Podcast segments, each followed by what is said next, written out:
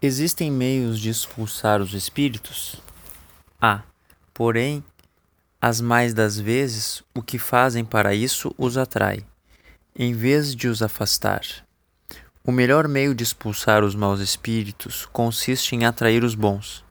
Atrai, pois, os bons espíritos, praticando todo o bem que puderes, e os maus desaparecerão, visto que o bem e o mal são incompatíveis Sede sempre bons e somente bons espíritos tereis junto de vós.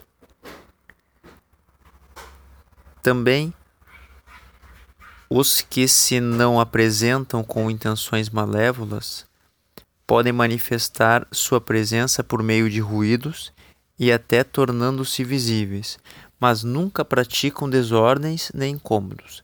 São frequentemente espíritos sofredores, cujos sofrimentos podeis aliviar orando por eles. Outras vezes são mesmos espíritos benfazejos que vos querem provar estarem junto de vós, ou então espíritos levianos que brincam. Como quase sempre os que perturbam o repouso são espíritos que se divertem, o que de melhor têm a fazer, os que se veem perseguidos é rir do que lhes sucede. Os perturbadores se cansam, verificando que não conseguem meter medo, nem impacientar. Páginas 148 e 149, O Livro dos Médiuns, de Allan Kardec.